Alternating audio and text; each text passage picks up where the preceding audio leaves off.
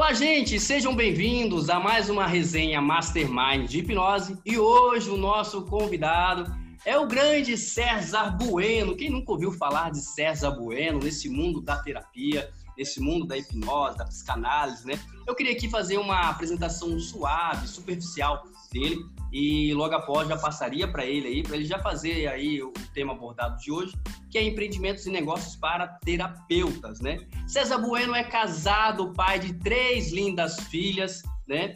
E ele tem alguns projetos muito interessantes aí, que ao final ele vai poder falar, que é o V de Terapia, Psicoterapia Breve, a Wagner, não sei se eu falei correto, ele me corrige depois, e o TOAZ, que é Terapia Online de A a Z. Ficou curioso em saber desses projetos dele, ele vai falar ao final de sua palestra. Eu não poderia, antes de passar para ele, de deixar o meu abraço aqui pela Grisha. Não sei se eu estou falando correto, mas a gente acompanha ele e sabe o que aconteceu semana passada. Boa noite, César. Microfone é seu.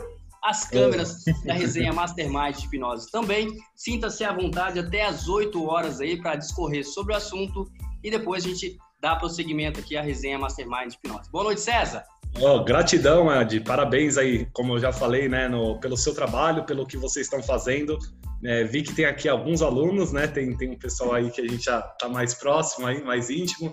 É, mas mais do que tudo isso, eu acho que você falou uma coisa no comecinho, né, antes dessa abertura, na pré-abertura, e eu quero trazer um negócio que eu aprendi lendo Spinoza, que eu acho que é uma lição para a vida linda. É, o homem sábio é aquele homem que vai ensinar aquele que acha que é inferior de que ele é um igual. Então, quando a gente consegue entender que não tem em cima, não tem embaixo, não tem olhar, só tem olhar para o lado. As pessoas estão sempre do nosso lado. Algumas com mais sabedoria em algumas áreas, outras em outras áreas, mas mais do que tudo isso, o homem sábio, ele vai dedicar sua vida para ensinar aqueles que acreditam que são inferiores em alguma coisa de que eles são iguais. E essa sabedoria, é, quando a gente acessa esse ponto, essa percepção, a gente consegue se colocar no nosso lugar no mundo e aí é onde a nossa mensagem tem efeito, porque a gente toca outro ser humano que está do outro lado ali como igual a nós, é, não como inferior ou superior, mas igual a nós e recebendo a nossa mensagem. Então, é, abro aqui com um parênteses só, porque eu, eu acho vocês gigantes, é, admiro o seu trabalho também, admiro o que a Gisele, você é, e todos que estão aqui estão fazendo, eu acho que é isso que vai é, construir a, a, hipnose num futuro é, mais saudável são pessoas como vocês que estão dedicando o seu tempo, fazendo parte de uma solução de algo lá na frente. E isso é o que faz a diferença é, real para a prática do mundo. Então, para começar aqui, né, como eu sempre digo, por que, que eu estou aqui, por que, que a gente vem é, falar de empreendedorismo, né? Apesar de tantos temas que temos a abordar, por que o empreendedorismo é tão importante? Como eu sempre digo, quem já me acompanha, né, o Brasil ele está doente e cada vez mais comparar a, a, aos quadros ao longo do mundo, o Brasil ele tem um número muito crescente de psicopatologias e transtornos é, mentais que aumentam e transtornos que são muitas vezes de uma falta de uma gestão e de um amadurecimento do ser humano.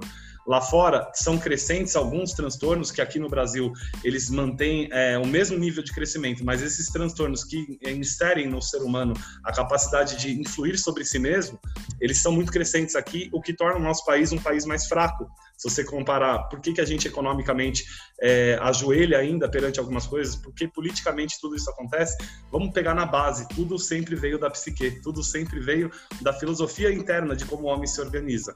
E o nosso país, ele é um país enfraquecido, porque é um país que não teve é, um olhar para essa área, área, uma educação a respeito disso. Na Alemanha, hoje, hipnose é uma matéria opcional no colegial, em algumas cidades, alguns estados. É uma matéria opcional. O coaching há muito tempo, eles têm psicologia na escola, foi tirado psicologia do cartel aqui no Brasil. Então, a gente foi levando a pessoa a sempre buscar é, respostas cognitivas e não entendendo a si. Então, Brasil adoentado, eu, eu, acredito mais do que a gente falar de empreendedorismo, a gente falar da causa que todos nós aqui estamos reunidos, que é tornar esse país melhor, tornar esse o mundo lá fora aquilo que não é, ainda nos agrada quando a gente olha para fora, é não olhar isso como uma dor, mas é, é, é ser um, um, soldado na luta da construção dessa nova, dessa nova realidade. Então, é por isso que eu estou aqui, por isso que a gente vai falar de empreendedorismo, porque tem tudo a ver com isso.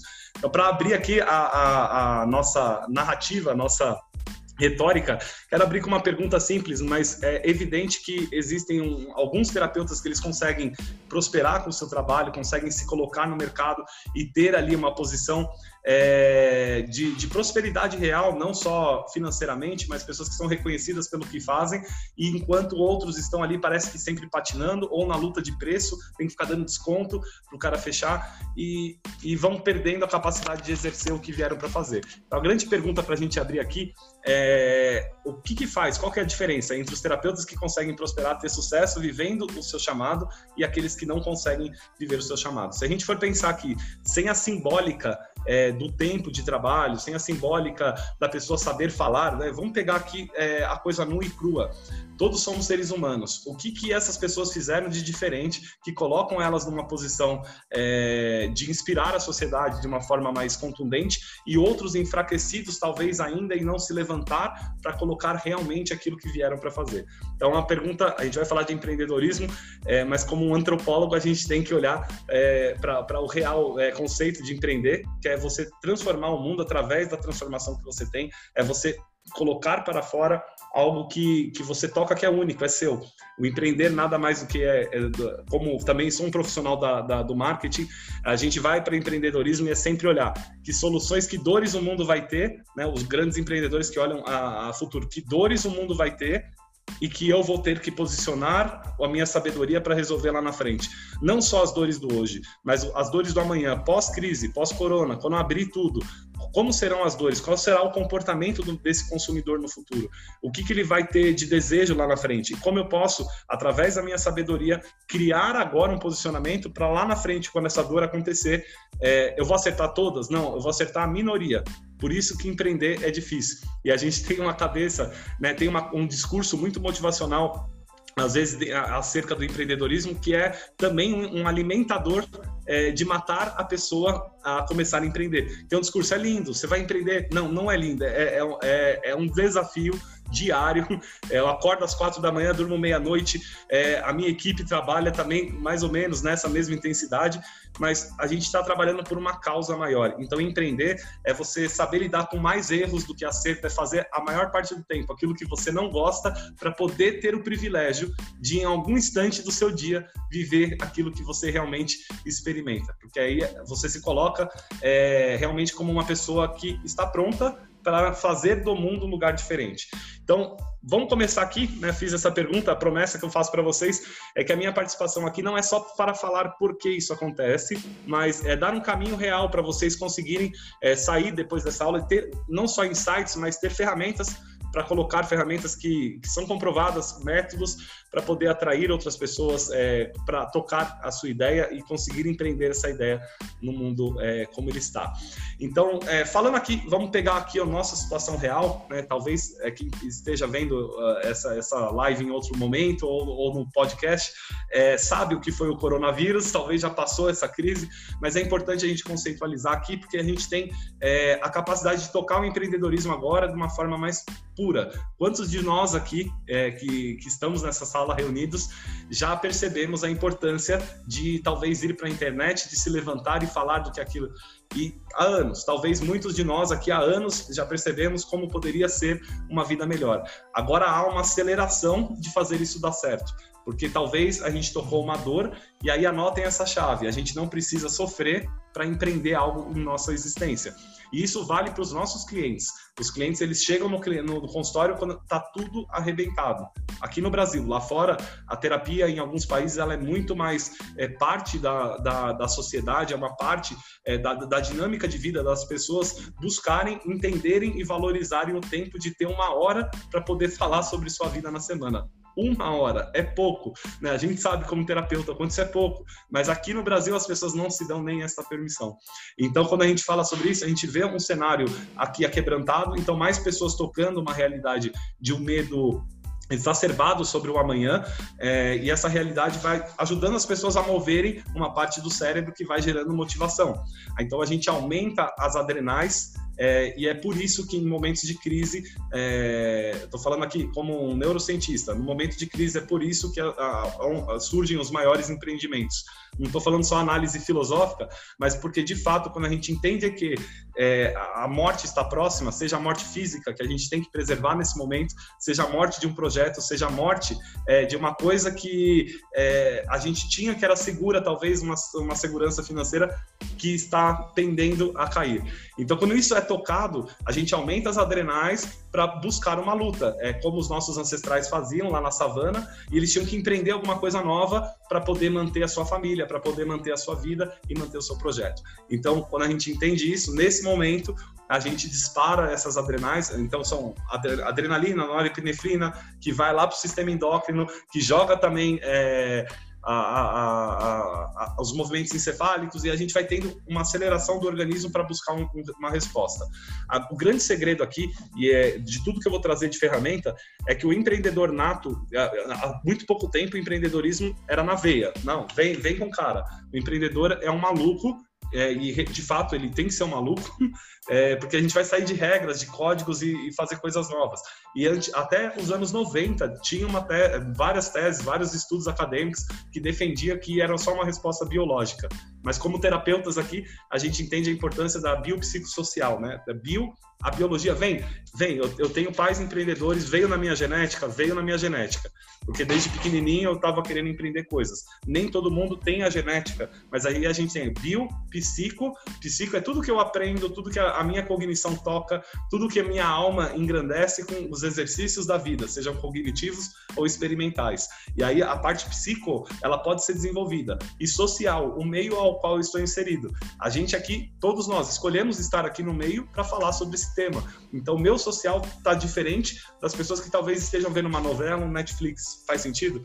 A gente vai tocando uma, uma possibilidade maior de trazer. E aí, nos anos 90, surge, né? Já tinha esse movimento, mas surge um movimento maior para aumentar o poder é, do empreendedorismo é, e o que é aumentar o poder do empreendedorismo? É trazer de fato movimentos acadêmicos para desenvolver o que hoje é chamado de soft skills ou as habilidades comportamentais, que é o que o empreendedor tem que ter. É, que lugar nos ensinam liderança, que lugar nos ensinam a ter resiliência, que lugar nos ensinam a lidar e gerir conflitos, a aceitar fracassos, aceitar e abraçar o fracasso.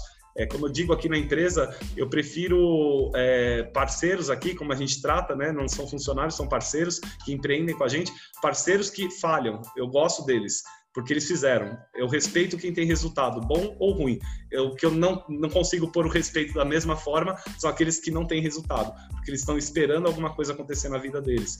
E empreender na veia, o que vem com o biológico disso, ele não se contenta com o que ele tem. Por isso que ele faz ali, de repente, 50, 100 mil reais por mês e ele está olhando para o amanhã como ele vai ter mais. Porque o dinheiro é uma energia, né? antropologicamente falando, o dinheiro é uma energia. O que, que é essa energia? Hoje, a, o papel moeda, ele representa o respeito que eu tenho pelo tempo de produção que tive. Então, quando eu empreendo alguma coisa, eu estou indo lá e falando, olha, eu empreendi energia. Você quer trocar energia? Como era, sempre foi o período de troca. Eu ia levava um porquinho para pegar fruta. Hoje, o dinheiro representa essa energia.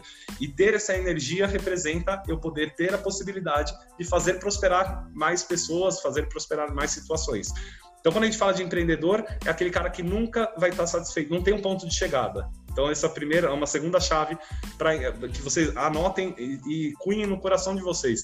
O ato de empreender, se você quer trazer o empreendedorismo para a terapia, não tem um ponto de chegada. Existem sempre lugares que a gente vai passar. Então, se você está pensando agora, vou empreender, vou dar um caminho aqui para você criar um produto, para você pensar a respeito disso, como atrair clientes Aí você cria o seu primeiro produto, é um ponto de chegada, não é o seu, a sua, do seu destino final. O empreendedor ele não se acomoda porque a vida está confortável, ele se desconforta em buscar mais. E o dinheiro é uma representação do impacto que ele tem em relação à vida.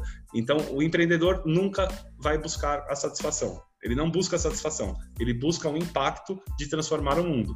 Aí temos grandes nomes que foram empreendedores. Eu vou falar em três áreas aqui, vou pegar três exemplos agora na cabeça. É, um famoso, Steve Jobs, transformou sem Steve Jobs, sem a guerra que foi é, da Microsoft, a gente não estaria aqui numa sala como essa falando desse jeito. Então, ele foi um empreendedor que mudou a comunicação do mundo, mudou a forma da, do, do, mundo se globalizar. Então, um cara que mudou, não é, ele não criou só aparelhos é, telefônicos, ele é um cara que criou um impacto na forma como a sua história, antes de Steve Jobs, depois de Steve Jobs, se relaciona com a comunicação e com a aproximação do outro. Nelson Mandela foi um empreendedor, ele empreendeu uma mudança política no seu país. Ele teve que pegar as suas verdades, colocar no mundo, né? Como Steve Jobs fez, Mandela também fez. É, verdades em outros setores, eram, é, ele respeitou o seu chamado, ele tinha ali formação, uh, ele era um rei dentro da tribo dele, tinha formação para ser advogado, mas ele foi lutar por uma causa. Steve Jobs também lutou por uma causa. Vamos pegar um outro aí, é, vamos pegar Warren Buffett. Warren Buffett é um cara bilionário, né? Cresceu gigantemente e é um cara que ensinou as pessoas a investirem de um jeito completamente diferente, tendo resultados. Ele falou: só vou ser ouvido quando tiver resultados. E aí o livro que ele escreveu quando ele começou a jornada dele é o livro que guia os grandes economistas hoje, né? O manual ou preceito que guia os grandes economistas, mas ele precisava ter resultado. Então ele empreendeu esse resultado para mostrar para o mundo uma nova informação. Então, quando a gente fala disso, a gente começa a entender que empreender tem muito a ver de eu tirar de dentro aquilo que está aqui né, e colocar no mundo para fora. Já falamos, né, conceitualizando, mas que eu quero chegar aqui agora na parte prática é que eu vejo muito terapeuta nesses anos que eu estou falando sobre isso, e, e foi até interessante quando eu comecei a falar de empreendedorismo. Eu vou, vou contar o porquê, né, a, parte da história que eu, que eu decidi mudar, a, vamos dizer, nicho, persona, quando eu decidi falar sobre esse tema, tem uma parte específica.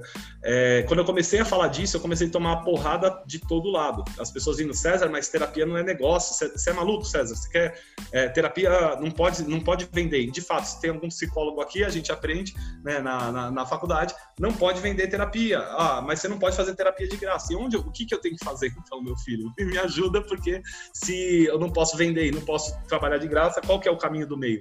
Né? Não, não, não existe um caminho do meio se a gente não entender alguns processos que vão além, antes desses símbolos. E eu tomava porrada direto e falava, de fato, a terapia nunca vai ser um negócio, nunca vai ser um negócio. O seu momento, com uma hora olhando no olho do seu cliente, dedicando sua vida para aquilo, realmente dá certo, aquilo ali é sua missão. Mas para sua missão acontecer, você tem que criar um empreendimento para que mais pessoas possam tocar aquilo que você tem. Se você tem um ouro gigante que pode mudar a vida do outro, se você não for ao encontro desse outro, é dificilmente ele vai perceber o que é valioso que os seus olhos tocaram, porque está além do horizonte dele. É um fato que o empreendedor lida todos os dias é expandir o horizonte das pessoas. É, o empreendedorismo e venda se confundem. É, venda é uma estratégia que faz parte dentro do empreendedorismo que, ao expandir o horizonte do outro, eu consigo oferecer para ele a possibilidade de tocar e conhecer aquilo que foi a minha jornada numa metodologia, num processo, num produto, num, num serviço.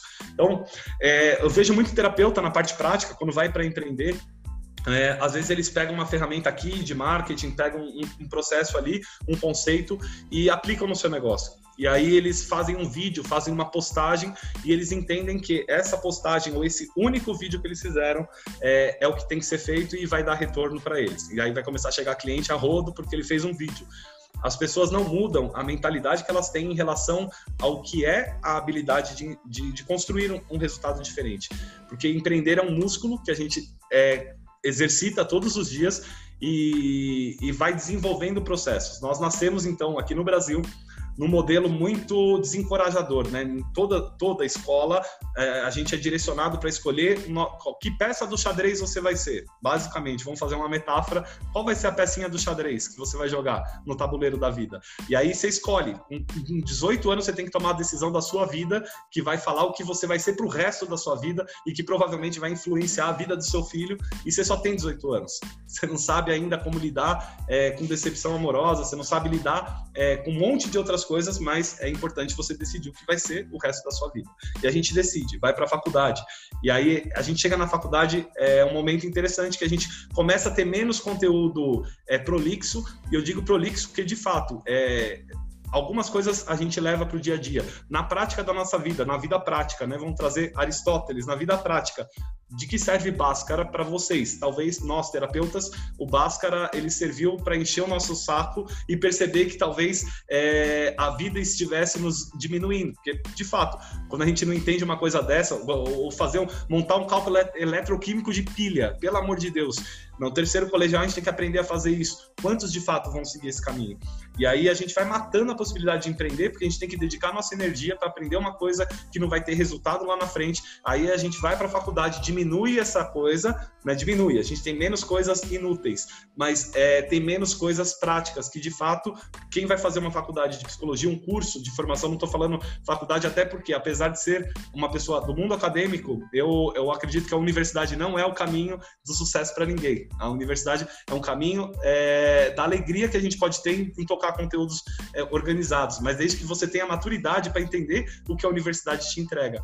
Porque aí a maior parte dos terapeutas se formam, pegam esse papel é, e é só um pedaço de papel e que está escrito que você pode fazer alguma coisa e te dá um título. E aí eles acham que aquilo representa um dever que a vida tem com eles. Pô, mas eu sou terapeuta, eu sou hipnoterapeuta, eu sou psicólogo, eu sou médico. Eu, então agora as pessoas têm que começar a vir até mim. Não, esse é um pedaço do processo. A habilitação para ser um terapeuta não significa que você é um terapeuta, mas o quanto nesses cursos, ao longo da vida, tá? não estou criticando um curso, uma universidade, mas quanto ao longo da vida nos é apresentado a capacidade de empreender, de construir um projeto, de acreditar é, num chamado que a gente tem e de acreditar que a gente pode criar novas peças de xadrez diferente, que eu posso criar um dragão lá no, no, xadrez, não tem. Quero criar, eu vejo que vai ser importante. O dragão ele anda pulando seis casas e come a cabeça da rainha. Então vou criar essa pedra. Eu vejo isso lá, eu vou pôr dentro do tabuleiro da vida. E aí, dentro dessa visão, nós vamos entendendo que a vida deve, e a maior parte dos terapeutas, não vocês que estão aqui buscando empreender, mas olha como a gente já passou, eu já passei por isso. Talvez vocês já passaram também. Em um momento que a gente olha para a vida e fala, cara, eu faço tudo certo né? Pô, tô aqui dando minha, minha, minha alma. Se precisasse pagar para fazer o que eu faço, eu daria um jeito de pagar. Por que, que eu não estou tendo resultado? É porque não tem a ver só com essa habilidade. E esse é o ponto fundamental do empreendedorismo. Tem um conjunto de fatores que ao longo no, do desenvolvimento da nossa personalidade, em algum momento a gente toca esse crescimento. Eu estou trazendo Jung aqui, mas até uma certa idade, eu não vou definir idade aqui, mas a gente cresce buscando resultado. O resultado é legal. É bom a gente ter uma boa casa, é bom a gente ter uma segurança, é bom a gente ter é, um certo papel na sociedade. Mas aí a gente atinge esse resultado, a gente começa a olhar ao nosso entorno e eu falo, cara, que, que, que coisas que eu não estou performando bem. A gente percebe de repente que não é um bom pai, que não está empreendendo dentro do nosso relacionamento com o filho alguma coisa, que a gente apenas está vivendo. Que aí o filho, ele quer brincar, ele quer sentar, a gente não senta a bunda no sofá, para brincar a brincadeira dele, do jeito que ele quer. Não, a gente vai brincar do jeito que a gente quer, é o que gasta menos energia. E a gente não empreende uma energia para essa relação, às vezes com os filhos. E aí imagina no trabalho que tem um conjunto de habilidades técnicas que a gente tem que desenvolver. E aí uma terceira chave aqui é para todo empreendedor, para todas as pessoas que vão empreender e todos os, os masterminds que eu vou. Se você não focar em, em desenvolver habilidades que são de, difíceis, você não vai ter a capacidade de modificar e controlar a sua experiência de vida. Se você não focar em construir habilidades que são difíceis, você não vai controlar a experiência da sua vida. Você vai ser controlado. Que eu digo habilidades difíceis. Eu sou uma pessoa mais cognitiva, lógica, é, apesar de estar é, enviesado nas humanas. Mas se eu não desenvolvesse algumas habilidades de comunicação, eu sou extremamente introvertido. Para estar tá aqui, eu tive que trabalhar, fui fazer teatro, fui fazer stand-up para poder desenvolver essa habilidade. Hoje é uma habilidade, não é natural do César a se comunicar. Eu tive que desenvolver essa habilidade, porque aí todo o conteúdo que eu tinha, que era natural, eu não conseguia deixar o mundo receber, porque eu parava ali. E quando a gente fala de empreendedorismo, agora a gente entra em alguns pilares e alguns conceitos que são importantes. Dentro da construção desse músculo, né, quando a gente percebe é, que a gente não é aquele certificado, que aquela habilitação para ser terapeuta não vai trazer cliente para o nosso consultório, que não vai criar um impacto na história, que não vai ajudar outras pessoas, é, de repente, nossos netos contarem uma história bonita sobre o que, que foi a nossa existência. Que aquilo é só um papel que ainda dá um mimo para nós mesmos E eu tô falando isso por quê? Porque é, é bom ter um papel. Ele nos mima. E a gente se mima a todo tempo. E aí eu já me vi, é um outro lado do fracasso, buscando agências. Quantos aqui faz, só faz um joia? Tem que já buscou agência ou o menino do marketing que vai resolver minha vida? Teve alguém aí que já, já achou? Achei o menino do marketing, ele vai resolver minha vida. A gente vai buscar a solução sempre lá fora, a gente vai eh, já, já investir pra caramba, contratava agências, e aí quando eu parei entendi, cara, todo o conceito, né, de onde o marketing veio, de onde vem o empreendedorismo, batendo lá novamente na antropologia, se o homem não entender que esses conceitos, eles são intrínsecos, ou a gente desenvolve em nós mesmos, ou a gente vai ser um subproduto da, da vida. A gente vai chegar lá no final da vida, vai olhar para trás e perceber que a gente não construiu nada de grande e principalmente não mudou a vida talvez dos nossos filhos porque a gente não empreendeu nada. A gente só tentou é, sair. Ah, tá, não sou o peão, então eu quero ser o bispo. Mas a gente vai achando posições melhores na sociedade e não é, tendo realmente a capacidade de entregar alguma coisa diferente. Então as pessoas elas focam muito, eu vejo muito terapeuta em desenvolver habilidades técnicas a todo tempo. Eu também gosto e eu sei o quanto isso engrandece o nosso trabalho, o quanto isso engrandece a transformação que a gente gera. Mas se 100% da nossa direção de energia for para desenvolver as habilidades da porta do consultório para dentro, a gente não vai ter a capacidade de olhar para a porta para fora e falar: espera um pouquinho, quem pode se beneficiar? Quem eu acredito? Eu tenho medo de vender, eu tenho medo de cobrar, é porque talvez eu não esteja seguro de ter transformação com essas pessoas. Aí imagina se você, de verdade, eu vou passar aqui conceitos, se você transformar mil pessoas num mês, você tem mil pessoas passando por um processo com você. Pode parecer distante para alguns, talvez alguns já toquem mais do que isso, é, aí você não vai ter uma certa segurança de entender e falar, peraí, o meu processo de vida, construir uma metodologia que é interessante. Se tem mil pessoas aqui que vieram, acreditaram, a gente começa a agregar e isso vai ativando mais a nossa identidade, vai entendendo identidade é o que é nosso como ser único identidade de dentro, o que eu tenho que é meu. E muitas pessoas vão buscando só desenvolver a personalidade. A personalidade tem os fatores dos meus papéis, como pai, como filho, como é, ser social, e tudo isso é, concentra numa resposta, a nossa personalidade. Então, às vezes eu desenvolvo uma habilidade. Talvez vocês pensaram aqui, e eu vou falar né, sobre habilidades, que eu ia falar só sobre isso. Mas não, se a gente não tiver a capacidade de acessar nossa identidade e ativar essa identidade para o mundo, a gente vai ser mais uma pessoa buscando galgar um próximo degrau da escada e ter uma personalidade mais forte, mas sem ter identidade. E aí a gente vive a vida inteira sem ter uma razão para viver a nossa vida.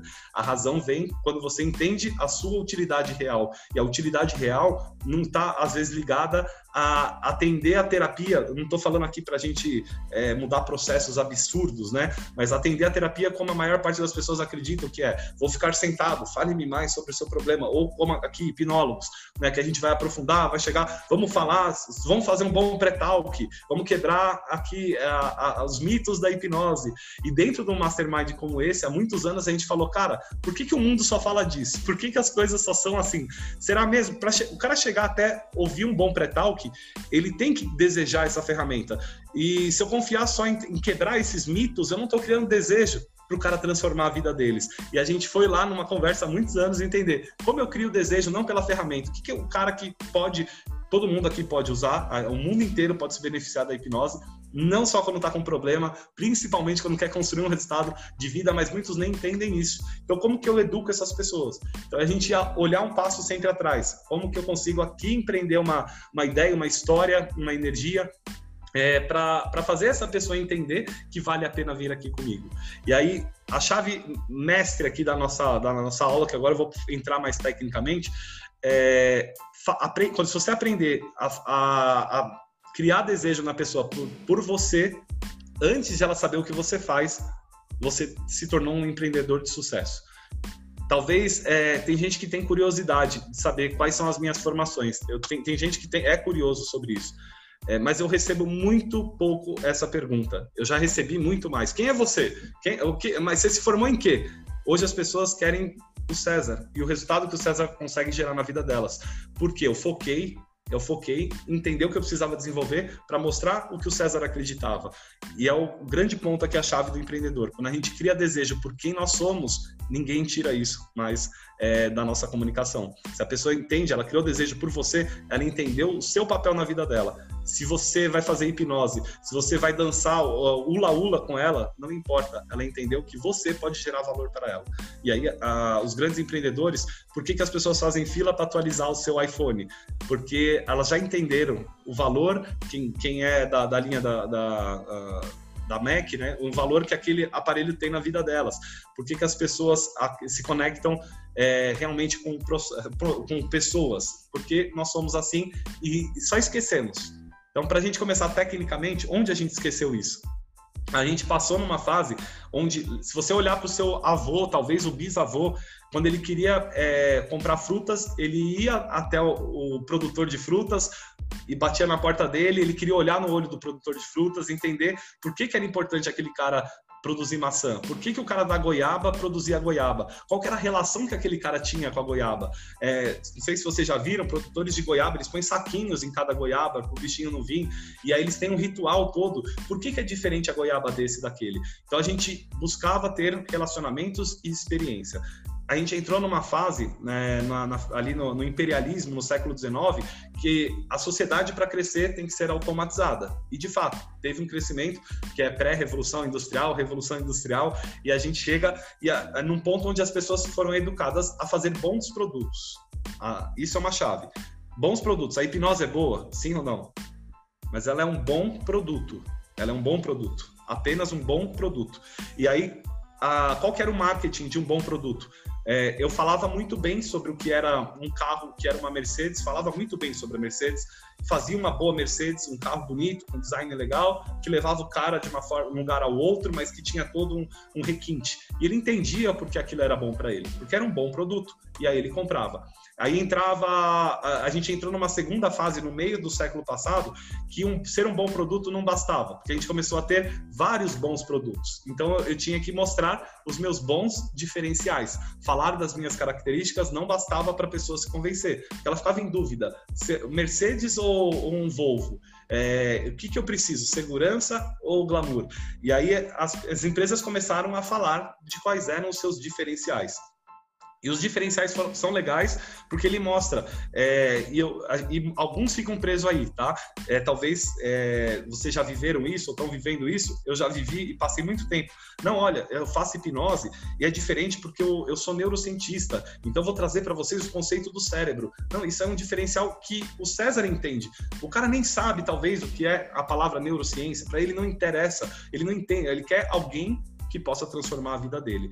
E aí, se ele achar ali, de repente, um chá mágico, e ele entender que o cara que faz o chá é melhor do que o César, que foi para Harvard, e ele vai comprar do chá, porque ele tem um diferencial percebido na sua comunicação. A gente chega nesse terceiro passo. A gente está numa era onde mudou completamente a forma de fazer negócio. A gente está numa era onde a gente vive a era da experiência. A gente volta às velhas formas de fazer negócio, e se eu não empreender experiência, eu vou ficar para trás falando de diferenciais ou falando de características. Ah, mas eu sou bom na hipnose porque eu, tenho, eu fiz 10 cursos, ou porque eu trabalho com método X. E eu não estou falando para você deixar de, de, se especializar, e é fundamental que você se especialize, que continue tendo esses recursos. Mas o cliente não vê o valor que você vê nas formações, nos cursos, nas ferramentas que você conhece. Ele só vai ver esse valor se ele tiver uma experiência. E o que, que é uma experiência? É a pessoa realmente olhar para você, mudar a vida dela de alguma forma, ter algum impacto na, na, na, nos resultados que ela tem e ela entender que você tem um caminho diferente ou que você tem um caminho novo e você desponta então na cabeça dessa pessoa como alguém que pode promover experiência na vida dela. É, a Disney promove experiência há quase 40 anos. Né? Acho que a grande parte da humanidade já sonhou em estar nesse lugar. Quem vai quer voltar. É, e quando você está lá, você tem uma experiência. Tem parques de diversão aqui, às vezes, mais próximos. Por que, que é diferente estar lá? Porque é uma coisa única. A Disney trabalha muito esse conceito de voltar. Né? O personagem vai interagir com você, você tem toda uma vivência que só acontece naquele lugar. Não tem um outro lugar do mundo que você vai ter a mesma experiência que você tem num parque da Disney. E você tem que gerar esse efeito no cliente. E como a gente gera esse efeito, aí a gente começa a entrar tecnicamente, olhando para dentro. O que, que eu tenho de diferencial na vida é, dessa pessoa? O que, que o Andrei, que está aqui, o Flávio, a Nayara, o Gouveia, o que, que, o que, que a minha história de vida? É, o que, que são as dores que eu vivi? Um discurso do Steve Jobs, que é famoso, quando ele foi pegar o diploma dele. Eu olhei para trás, resumindo o final, né? Eu olhei para trás e tudo me doeu. Quando eu não podia pagar, minha, minha família estava gastando dinheiro da vida deles para fazer a, pagar a faculdade e eu percebi que aquilo não tinha valor. Continuei lá, fui aprender a escrever, datilografar, fui aprender design de letras, tudo aquilo que não tinha sentido. Hoje, olhando para trás, eu percebo que se eu não tivesse é, cada um daqueles pontos, eu não criaria um mapa para ser quem eu sou. Se eu não aprendesse design de letras, eu não mudaria o teclado que você está apertando nesse momento se você está no computador. Então, isso é, é, é a percepção madura de um legado. E está lá na obra de Platão, para quem já leu a República, é, o conceito né, do homem político, não da política. O homem político é aquele que, que cria a sociedade melhor. E a gente está falando de empreendedorismo, então a, a, política é uma ferramenta do empreendedor. O que, que é política? Eu conseguir devolver para o mundo aquilo que o mundo me deu. O homem, quando toca a ideia do bem, ele consegue devolver para o mundo aquilo que o mundo lhe deu. Quando a gente chega nesse conceito de Platão, a gente percebe que maior parte do nosso tempo, talvez, quando a gente pensa em empreender, a gente pensa em ter mais clientes para ganhar mais dinheiro. A gente pensa em ter mais clientes para ter mais segurança. A gente não está tocando a ideia do bem, de eu tenho coisas na minha vida e posso devolver para o mundo aquilo que me foi dado se foi me dado de graça, eu digo de graça, eu tive que empreender dinheiro, tive que empreender energia, mas foi me dado de graça a transformação. E se eu não conseguir entender que empreender parte desse princípio, eu vou construir negócios, mas eu não vou empreender ideias. Devolver para o mundo aquilo que foi me dado de graça. É, esse conceito de Platão, ele traz aqui a ideia de a gente construir um mundo novo a todo momento. E olhe os grandes marcos da história. Vou pegar uma pessoa ruim, mas que empreendeu a sua história. Hitler, ele acreditava numa coisa, ele tinha uma crença é, da, da, diferenciação e ele empreendeu o que ele foi chamado para fazer na ideia dele, tá? Então, entrando em credos. É, ele foi lá e fez uma desgraça. E ele mudou a história da humanidade. Ele mudou o curso da, da, da história da humanidade, mesmo com Napoleão, que falou, e ele tem na biografia dele, eu vou usar a força para mostrar para o homem que o homem tem o poder de mudar a história. E eu vou fazer coisas é, que são atrozes para mostrar para o homem o poder que o homem tem. Está na biografia dele. E ele foi e fez. É, uma desgraça, causou um monte de, de conflitos, mas ele fez. E aí temos vários homens incríveis, como Victor Franklin, como é, Freud, como vários que vieram e empreenderam coisas que mudaram a história da humanidade. E aí, quando a gente entende isso, a gente começa a ter um, um, um respeito mais sério sobre a nossa história. É, o empreendedor, ele respeita a sua história. Ele não conta a sua história para se vangloriar, ele conta a sua história para mostrar para as pessoas que é possível fazer essa caminhada. Quando você acredita em si, é possível você fazer essa jornada. Então, o que acontece hoje? Vamos pegar a ferramenta. A maior parte dos terapeutas faz o que eu chamo de empreendedorismo de, de esperança. O que, que é o empreendedorismo de esperança? Eu me formei, peguei aquele papel que diz que eu posso ser alguma coisa, que me dá um título, é, e aí eu olho para aquele papel, entendo que eu sou aquilo, confundo a minha identidade com aquele pedaço de papel, e aí eu falo para as pessoas sobre o que está lá no papel. Olha, eu sou isso, né? E comecei a atender. E aí a gente espera que as coisas aconteçam. E aí a gente senta e espera. Por isso que é o empreendedorismo de esperança. A gente fala o que a gente faz e espera que, a, que as pessoas entendam. Né? Porque a gente entendeu, teve valor, a gente sabe o quanto é profundo estar é, com um paciente, sabe? Eu sei que você sabe a entrega que você dá. E a gente entende que o outro entende, mas isso é uma ficção que a gente cria, né? Lacan chamaria da projeção dos nossos desejos na consciência do outro. A gente entende que, é, por de repente não dar um bom dia melhor para o meu marido, é, para minha esposa, para o meu filho, eu estou entendendo que ele entende o que eu, o que eu penso. Aí eu projeto o meu, meu desejo de ser entendido no consciente do outro. E a gente faz muito isso. A, a gente senta e espera que a coisa aconteça. aconteça. E aí, duas ferramentas que a gente precisa aprender para empreender. Né? Primeiro, a gente falou de conceito, né? aqui olhar para dentro, aqui está a resposta, a sua história é a sua resposta. As duas ferramentas, atrair pessoas e converter pessoas. Então eu preciso saber chamar atenção e ser persuasivo, certo? Vamos entrar aqui em conceitos técnicos e práticos.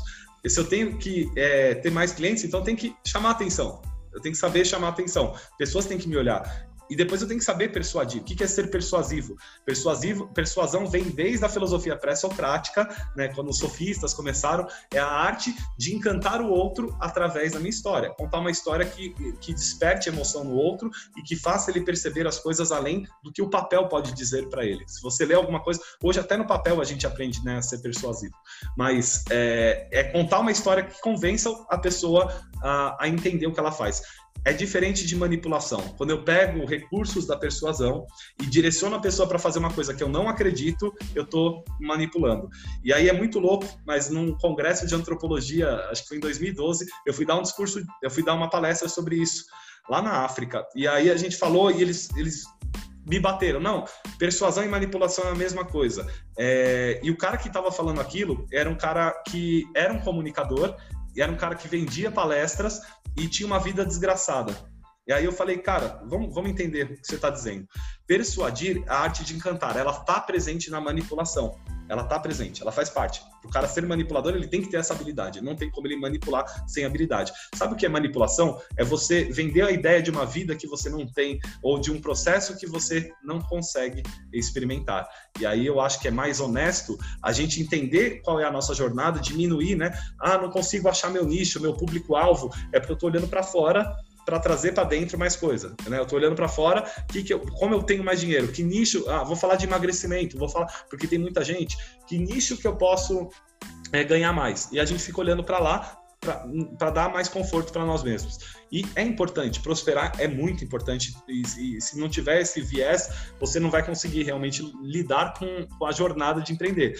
Porém, se eu não consigo fazer um caminho contrário, de olhar para dentro extrair aqui da, dessa percepção é, para quem, quem vai se conectar com a minha história.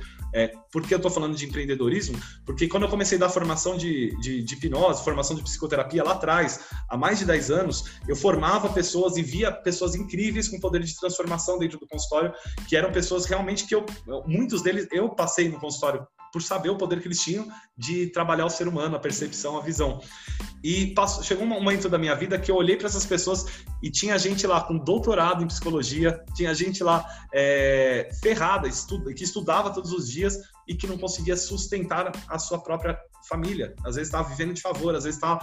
E aí eu falei, cara, não adianta a gente é, só ensinar. O que, o que me trouxe até aqui?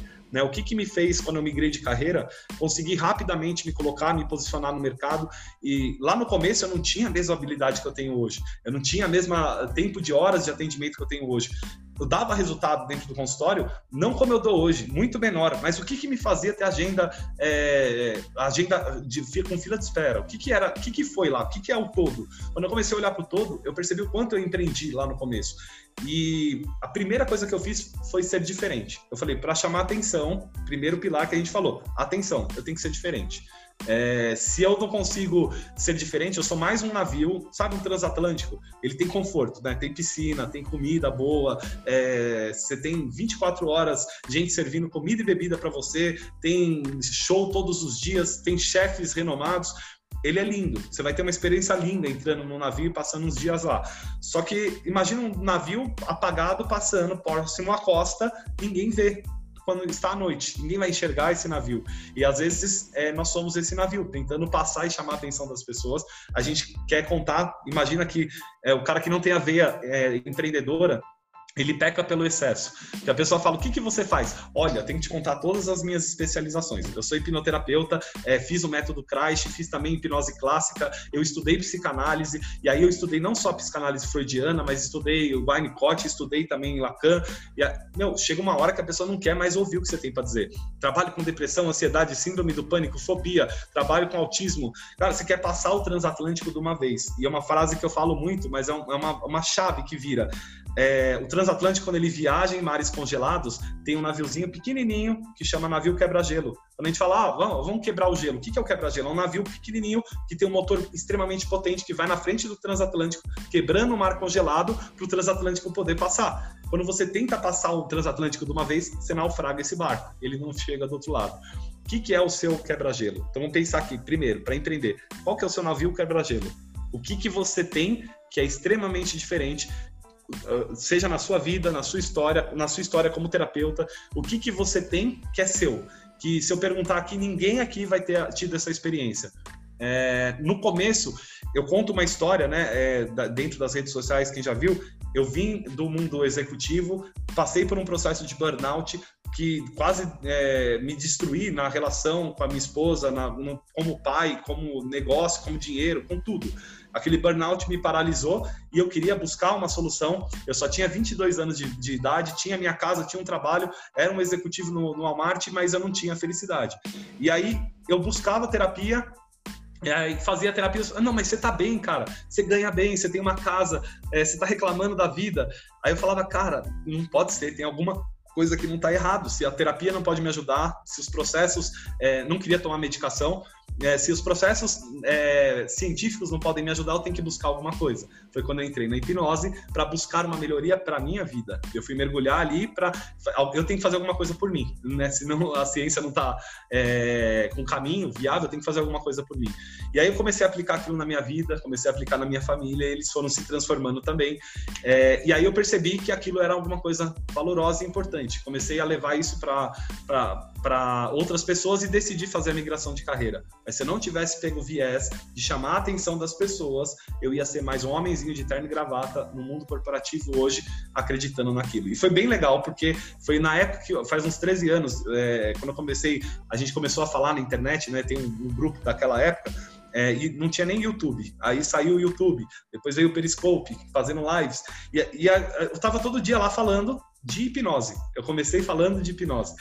E, e foi bem interessante que chegou um momento que a, o conselho de psicologia, eu estava dentro de vários grupos né, de conselhos, de, e eles começaram, César, você é maluco, você dá curso aberto? Não pode, a hipnose é uma ferramenta da psicologia. Ouvi um outro lado né, de defesa, cara, você é maluco, Freud condenou a hipnose, isso não funciona. E as pessoas criticando, né, e é, que é um movimento natural do ser humano. Aquele que não tem uma realização para si, ele tem que é, diminuir a dor dele atacando aquele que está tendo uma realização da qual ele gostaria de estar experimentando. Então ele julga para diminuir a sua dor e amesquinha o seu coração, muitas vezes não deixar chegar alguma coisa nova. Mas naquele momento eu confesso que não, eu não tinha o entendimento que eu tenho hoje, não falava dessa forma. É, eu falei, cara, vou parar com isso, isso vai acabar comigo. É, ainda na época tinha um lado acadêmico que falava muito alto, eu falei, eu vou acabar com a minha reputação, vou acabar, por que, que eu estou fazendo isso? Aí chegou um ponto que eu falei, eu posso parar com isso e ganhar meu dinheiro no consultório atendendo, ou posso levantar essa bandeira e não deixar mais essa bandeira deixar de é, bajular o céu. E foi o que eu decidi fazer. Só que aí eu não fui é, só falar disso, eu fui entender, fui buscar me especializar para ser uma pessoa que pudesse mexer com pessoas para eles prosperarem com a terapia. E aí fui em vários estudos, caí numa especialização é, nos Estados Unidos, fui estudar com os criadores da PNL, é, depois entrei para a Fundação Global de Ciência e aí eu trazia tudo isso para cá. Aí eu já não tinha mais aquela crítica, é, não me, não me pegava mais aquela crítica rasa, superficial, de uma pessoa que estava claramente demonstrando a sua, apenas a sua dor. E aí eu comecei a intensificar esse trabalho, falar mais e, e, comecei aquele momento a tocar no que era autenticidade, porque eu dava o meu viés, eu estava pesquisando, então eu podia é, mostrar coisas que eu acreditava e que tinha visto em exames de imagem. É, o Luciano está aqui, né? A gente fez lá dentro do, do método Christ, ele estava lá é, um exame de imagens com hipnose. Então, comecei a falar de uma coisa que era nova, não tinha isso há, há, anos, não existia no Brasil. E aí, falar daquilo foi me dando uma certa força de ativar aquela identidade. O que, que era essa identidade?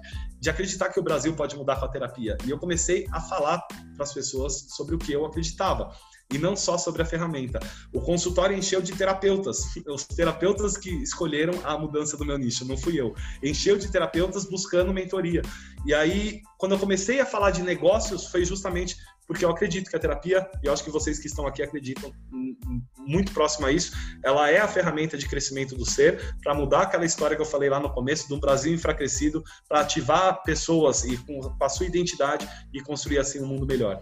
Mas nesse processo, é, chegando aqui para o fim, que eu tenho até tenho mais três minutos, a maior parte das pessoas vai fazer cartãozinho de visita, é, talvez vai fazer um panfleto, talvez vai fazer um anúncio na internet.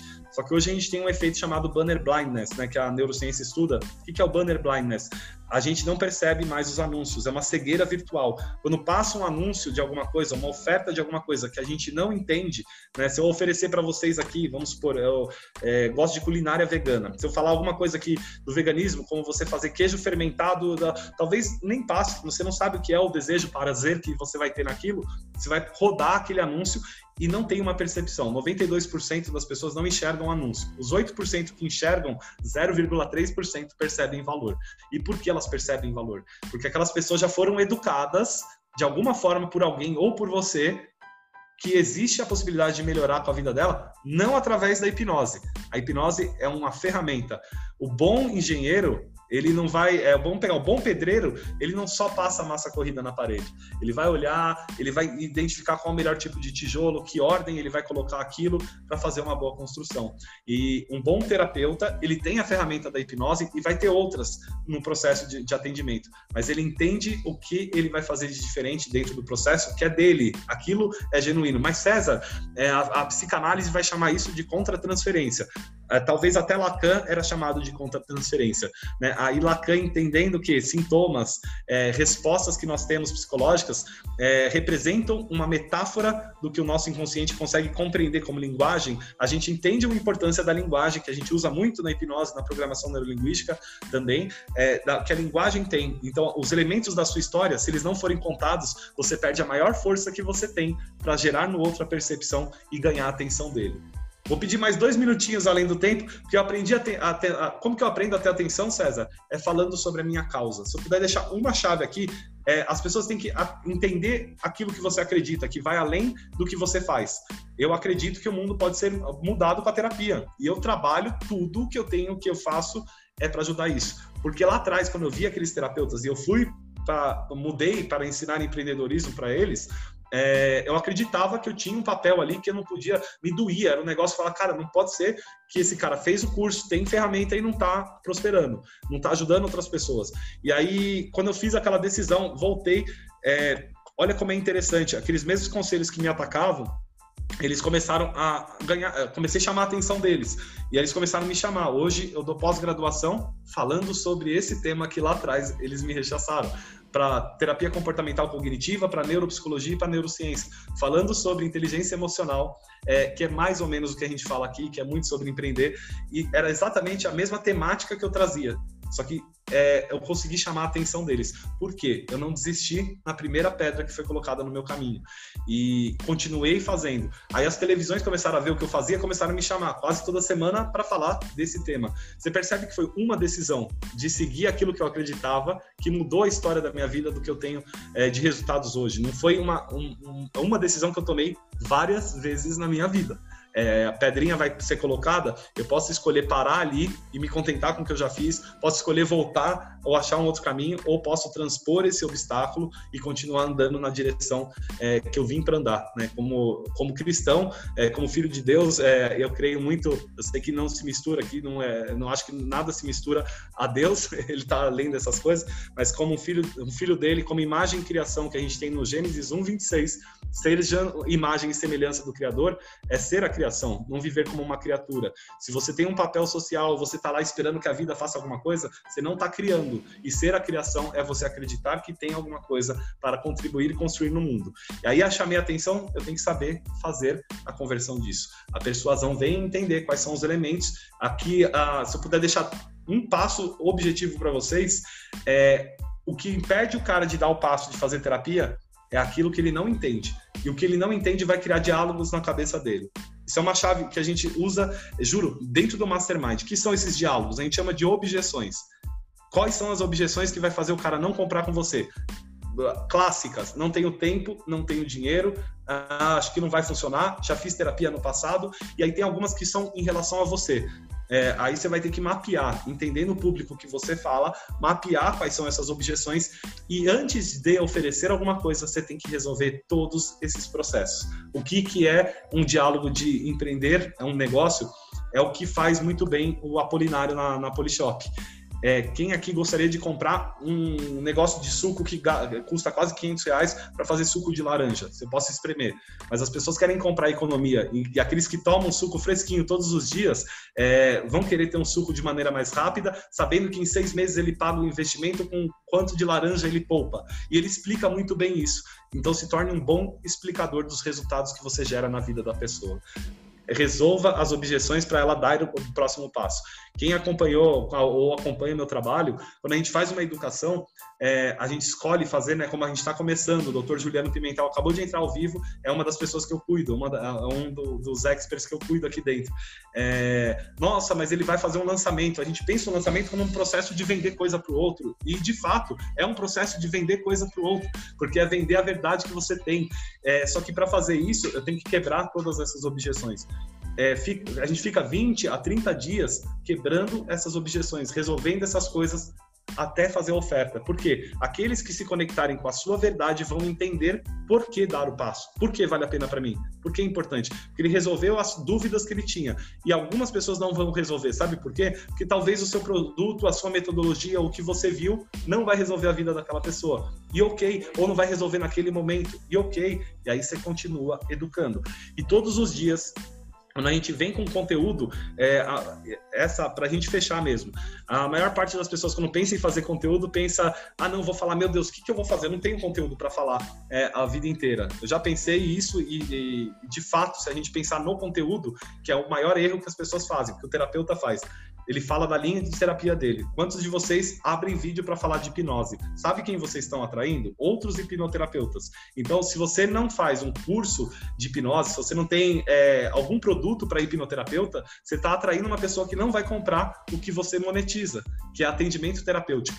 E aí, esse é o primeiro passo. Se eu paro de falar da minha ferramenta, eu começo a olhar quem é a pessoa que se conecta com essa mensagem o que, que ela tem de dor, quais são os pensamentos, quais são as crenças que essa pessoa tem, qual é a rotina de vida. Eu tenho mapeado a rotina de vida do terapeuta é, ideal aqui hoje, porque a gente tem mais de mil alunos e dentro desses mil alunos eu rodo pesquisa para entender qual a rotina de vida dele, que outras marcas encantam esse cara, que outros comunicadores ele busca conteúdo. Então, porque, como esse cara fala e, e toca a maior parte desses caras que conversam comigo. E aí, o que, que eu tenho de elemento dentro de mim que eu posso pôr para fora que tem a ver com isso? E a gente começa a entender o que o outro precisa. É, vou dar exemplos aqui. É, de fato, a gente vai falar aqui de projetos. É, eu, eu tenho, tenho formações, mas eu vou lá e ensino o cara, às vezes, montar uma build de Instagram. Por que, que eu faço isso? Porque eu estou ajudando o cara a prosperar. Se o cara consegue prosperar, ele faz uma bio melhor, chama mais atenção, ele vai lembrar do César como alguém que gerou valor na vida dele. Às vezes eu abro uma live para falar do medo de falar em público. E eu sou um terapeuta, mas você imagina se eu só abrisse lives para falar de é, hoje o que eu gosto, que eu estudo, que eu mergulho há anos, é, estou na filosofia, voltei para estudar o estoicismo. Tem coisas que são legais, mas se eu imagino se eu ficar aqui falando do pensamento estoico, quantos eu vou atrair? Eu vou atrair outros filósofos que querem ouvir desse tema. Eu vou atrair terapeutas que podem consumir o que eu tenho para oferecer, o que realmente pode resolver a vida de alguém. Então, primeiro passo, quebrar o, o conteúdo técnico, entender o seu cliente melhor do que ele mesmo e entregar coisas que abranjam tudo isso quando eu fazia conteúdo exclusivo para o público final, é, eu falava de é, exercícios físicos, de alimentação, falava de relacionamento é, interpessoal para um cliente que ia chegar no processo de ansiedade. Então, eu vinha conversando sobre coisas. O que, que é melhor? Fazer uma academia, é, mudar a sua alimentação ou buscar um caminho de autoconhecimento? Eu falava bem dos três. E ele se educava, ele aprendia, tinha uma ferramenta para melhorar um pouquinho a vida dele. Ele queria vir ver mais. E aquele lá era um conteúdo de um minuto. Aí ele queria ver mais, ele ia para um conteúdo de uma hora. E aí, o que, que era o conteúdo de uma hora? Eu ajudava ele a entender melhor a ansiedade, experimentar alguma coisa naquele momento que ele estava comigo, expandir o campo de visão dele, criar um horizonte maior do que ele enxergava antes, para ele estar tá pronto para poder dar mais um passo. E aí aquele conteúdo de uma hora educava o cara. Aí quando eu abria os processos de, de mentoria ou de terapia em grupo, ele já sabia o que o César o que podia entregar, mesmo que eu não tinha falado de terapia. Naquele momento eu vinha quebrando as objeções do que por que fazer terapia, vale investir em terapia, quebrava essas objeções e fazer a oferta é, no momento certo. Então, persuasão é você falar com o diálogo da pessoa antes que esse diálogo exista. Porque se chegar para a pessoa é um problema, putz, eu não tenho dinheiro, não tem que chegar desse jeito. Vai falar, caramba, que merda que eu, tô ach... que eu não, não, não tô achando um caminho para fazer dinheiro para fazer a terapia com ele. que merda que eu não tô conseguindo fazer alguma diferença aqui nesse momento. Acho que para amarrar, o empreendedorismo está muito nessa veia. A gente veio do olhar para dentro, como eu trago isso para fora, é, aprendendo a chamar a atenção das pessoas no mundo delas, na situação que elas estão, não, não tem a ver comigo. Eu amo falar de terapia, você também. Se você não tem um produto para terapeuta, fale para a pessoa que está lá na realidade dela. Uma pessoa que acorda com ansiedade, é, ela acorda, fica pensando a respeito do que vai ser o dia dela. Ela pensa que o marido pode estar traindo, que a esposa não está dando atenção. Crie um conteúdo sobre isso, faça uma live sobre o marido não estar tá dando atenção. Depois você vai chegar na ansiedade. Mas você tem que ir lá e chamar a atenção dela na casa, no lugarzinho que ela tá. Aí ela sai para fora, vê você, e aí tem um caminho novo para ela seguir. E aí você vai empreendendo cada passo. O empreendedorismo requer é, um músculo diário é, requer um, não é um vídeo que vai te viralizar, que vai te, é, que vai te assegurar que você tenha sucesso, mas é o cuidado com o outro todos os dias. Então, se todos os dias você gerar valor na vida de alguém, todos os dias você vai ter também pessoas que vão gerar valor na sua vida. E aí você tem um, empreendedor, um, empreendedor, um empreendimento de sucesso. Acho que é isso para a gente nossa, eu tô, eu, tô, eu tô aqui pensando o seguinte: tomara que ele não pare de falar até as 10 horas, né? Que a gente vai aqui até as 10 horas. Eu não tenho problema com isso, e até acho que a maioria da galera também não tem, né? A gente coloca até 8 e meia aqui por causa do convidado mesmo, né? E é assim, cara, eu, eu tô embasbacado, vou usar essa palavra que eu peguei da Gi, tá? Eu tenho que até procurar um significado. Dá uma olhada nisso aqui, uma folha, duas folhas, mais outra metade. Quem me conhece sabe que eu uso muito técnica de mnemônica, gravar na memória, não sou de escrever, né? É, para dar continuidade aqui, César, né? A gente vai até 11 da noite hoje, né? É isso, Vambora. né? Vambora. Bora, bora, até 11. Para mim, a gente vai. Galera toda aqui. E também tem podcast, tem YouTube depois, tem grupo Telegram. Gente, a gente vai fazer o seguinte, né? É brincadeira, a gente não vai até 11 horas, meia-noite, não, já que a esposa dele, a filha dele tá lá atrás também, tem família, né? Vamos aproveitar, não. É, assim, eu vou abrir o microfone agora e peço que abra o microfone da Gisele, do Luciano e do Flavinho, né? Flavinho e Luciano são alunos do, do César, eu serei, né? Assim que essa coronga acabar, né? Certeza que eu vou ser, tô trabalhando para isso.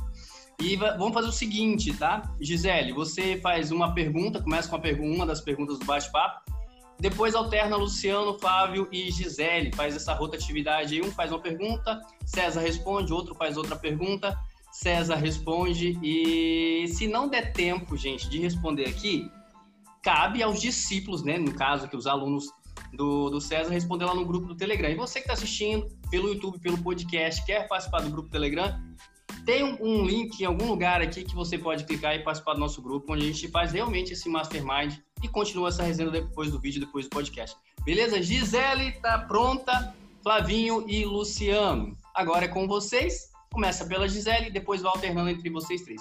Beleza? Tudo certo, Gisele?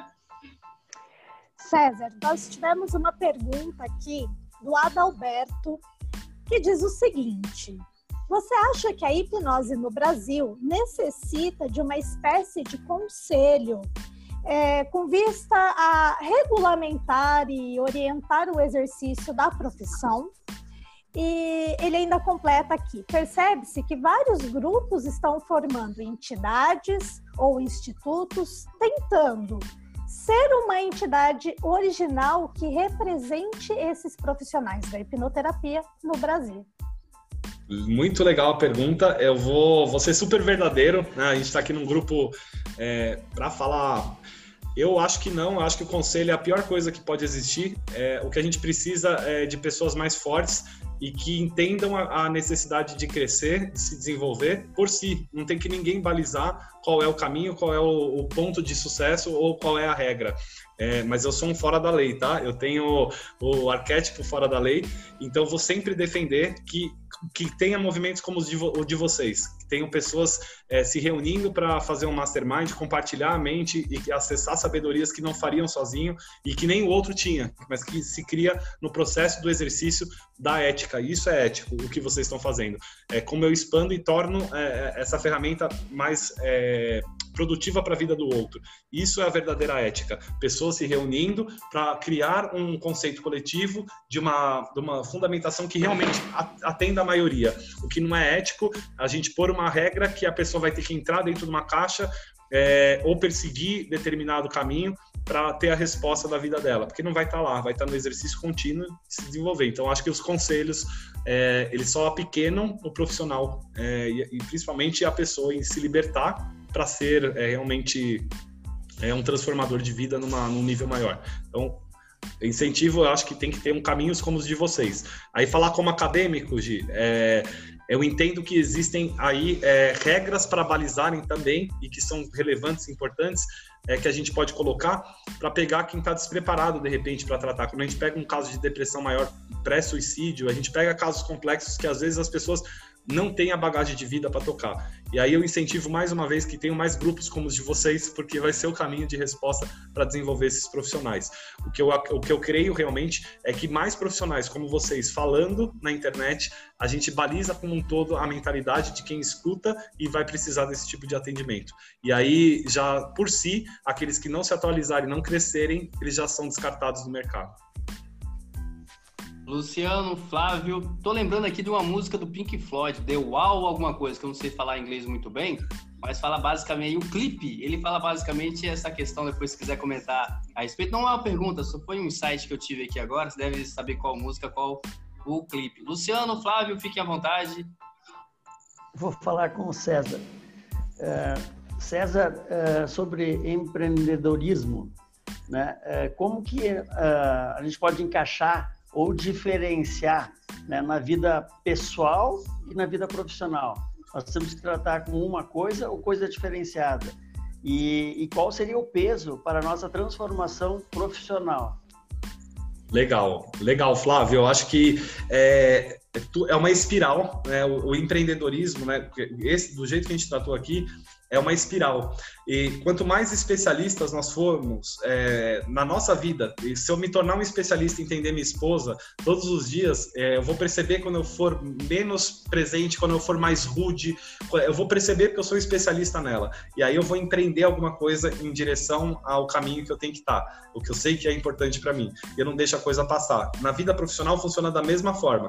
Se eu entendo é, aquilo que eu posso resolver nesse momento, mas, César, eu, eu falo sobre tudo e, de fato, a gente vai atender tudo. Eu, eu como eu digo, eu estou atendendo hoje mais é, transtornos por é, lesão cerebral. Esses são os casos que eu estou pegando mais no consultório. Tava, né? Agora, porque esse precisa da, da presença física. Ah, mas nu, nunca me posicionei para esse grupo. Mas por que, que aconteceu isso? É uma espiral. Se eu começo pegando a minha história e escrevendo a minha história no mundo, a gente começa a ser especialista num, num pequeno espaço do mercado. E aí, aonde a gente começa a crescer. Porque se eu entrar no Instagram de vocês, por exemplo, eu vou saber exatamente a experiência que eu tenho ou vocês estão falando de hipnose. Se eu, quando você entrava nas redes sociais naquela época, quando eu falo, hoje você entra, você sabe o que eu faço. Naquela época, quando eu entrava, eu estava falando para executivos e aí eu comecei essa história, de repente conheci um médico que era dono de um hospital, fiz uma proposta para o cara, começou a chegar velhinhos que estavam no final da sua vida, é, passando por um processo de câncer que tinham a morte deles anunciada, pessoas com asper, é, com. com é, esqueci o nome do transtorno, que eram dois transtornos específicos que davam a, a, a um diagnóstico de tempo, prazo. São os únicos ali que eles tomam a decisão de Sofia de falar para o cara. E eles começaram a me mandar essas pessoas para trazer um processo de qualidade de vida. De repente eu comecei a achar uma paixão que era muito maior que aqueles seres humanos estavam me ensinando a viver, o valor da vida, o quanto era importante, aquilo movia mais e eu queria trabalhar com aqueles velhinhos ou com aquelas pessoas que estavam sabendo, quando a gente toca o valor né, do fim da vida, a gente toca o valor da existência. E eles me ensinaram muito mais do que eu pude fazer alguma coisa na vida deles. E eu comecei a migrar naturalmente, fui deixando os executivos e fui falando da experiência que eu estava vivendo. Aí tiveram momentos que isso foi migrando, foi para outros nichos. É, trabalhei com empresários industriais é, dentro de dores específicas porque o mundo foi se apresentando. Eu deixei de atender os outros? Não, eles continuaram porque eu dominei aquele nicho. Se ele entrava no meu perfil, ele sabia o que eu fazia. E aí eu estava empreendendo para um nicho. Aí eu comecei a expandir. Eu estou fazendo isso agora, tá? Legal até, é, acho que quem me acompanha um pouquinho mais de tempo, é, eu falava para um público muito específico há, há 4, 5 anos. Fui abrindo um pouquinho mais, fui abrindo um pouquinho mais. Hoje eu já tenho muito médico dentro do curso, muito coach dentro do curso, é, nutricionista, fisioterapeuta. Então eu estou começando a abrir, temperar minha comunicação para esses profissionais da área da saúde. Então eu estou começando a expandir essa espiral. E aí eu vou falando mais é, sobre o centro, o núcleo sempre, mas eu estou começando a dar pinceladas e trazendo coisas que são até para o público final. Né? Eu vou abrir uma série de vídeos é, falando de análise comportamental, são 50 aulas que eu vou dar gratuita no Instagram, análise comportamental e desenvolvimento da personalidade. Eu atendo terapeuta, atendo médico e atendo público final. Então começo a criar um macro nicho, mas é um processo, é né? uma caminhada. Então o que eu recomendaria é escolha o que realmente faz seu coração bater, o que realmente te apaixona, porque quando você tem paixão, você tem brilho nos olhos para falar daquilo e as pessoas vão ser tocadas. E aí depois nada te impede de crescer e de expandir esse nicho, esse espaço do mercado. César, o Andrei falou aqui para mim que Another Brink in the Wall, Pink Floyd. Né? Obrigado, Andrei. E aproveitando já falar da Vaca Voa, meu Deus do céu, Vaca Voa, gente, que cuida do nosso brand, não posso esquecer de falar da Vaca Voa Tá, tá dado o recado, Andrei. Luciano, é contigo. César, antes de mais nada, eu quero agradecer, porque eu acho que são poucas pessoas que se dispõem a chegar e entregar tanto conteúdo assim, sem olhar, tipo, por, pra nada, só entregar, só para pensar no próximo, evoluir o próximo. Eu acho que é justamente esse é o intuito do grupo a entrega sem pensar em nada de valor monetário nem nada disso, só na evolução do próximo. Então, Antes de mais nada, muito obrigado. Eu sei que você deve ter N compromissos, mas obrigado por ter tirado esse tempinho pra gente, foi de extrema valia. E eu separei aqui duas perguntinhas que surgiram durante a minha caminhada e que hoje em dia já estão uma parte bem resolvida, outra parcialmente resolvida, mas que eu acredito que podem ser a dúvida de muita gente que está começando, né? Que não fez um curso, que não, ainda não, não trilhou esse caminho dentro do empreendedorismo para terapeuta. E a primeira que eu quero deixar aqui é assim: a pessoa acha que por ela falar para todo mundo ela vai ter mais clientes do que ela nichar isso. E até que ponto, a minha pergunta seria essa, que era minha, meu pensamento, até que ponto falar para menos pessoas vai me trazer mais clientes e eu vou conseguir transformar mais vidas do que falar para muitas pessoas sem especificar nada. Então, até que ponto vale a pena nichar e não falar para todos? Essa é a primeira pergunta que eu queria deixar em aberto aqui. Legal, primeiro a gratidão é toda minha, cara, de verdade. É, a gente está aqui com pessoas, é, uns nossos, né? Nós, nós estamos exatamente na mesma estrada e, e é lindo demais poder trocar sobre o que a gente ama. Então, eu agradeço porque estou muito feliz realmente de ver é, vocês buscando como seguir um caminho melhor e eu também sou um buscador desse caminho, então a gente fala sobre o caminho o tempo inteiro e isso é o mais gostoso.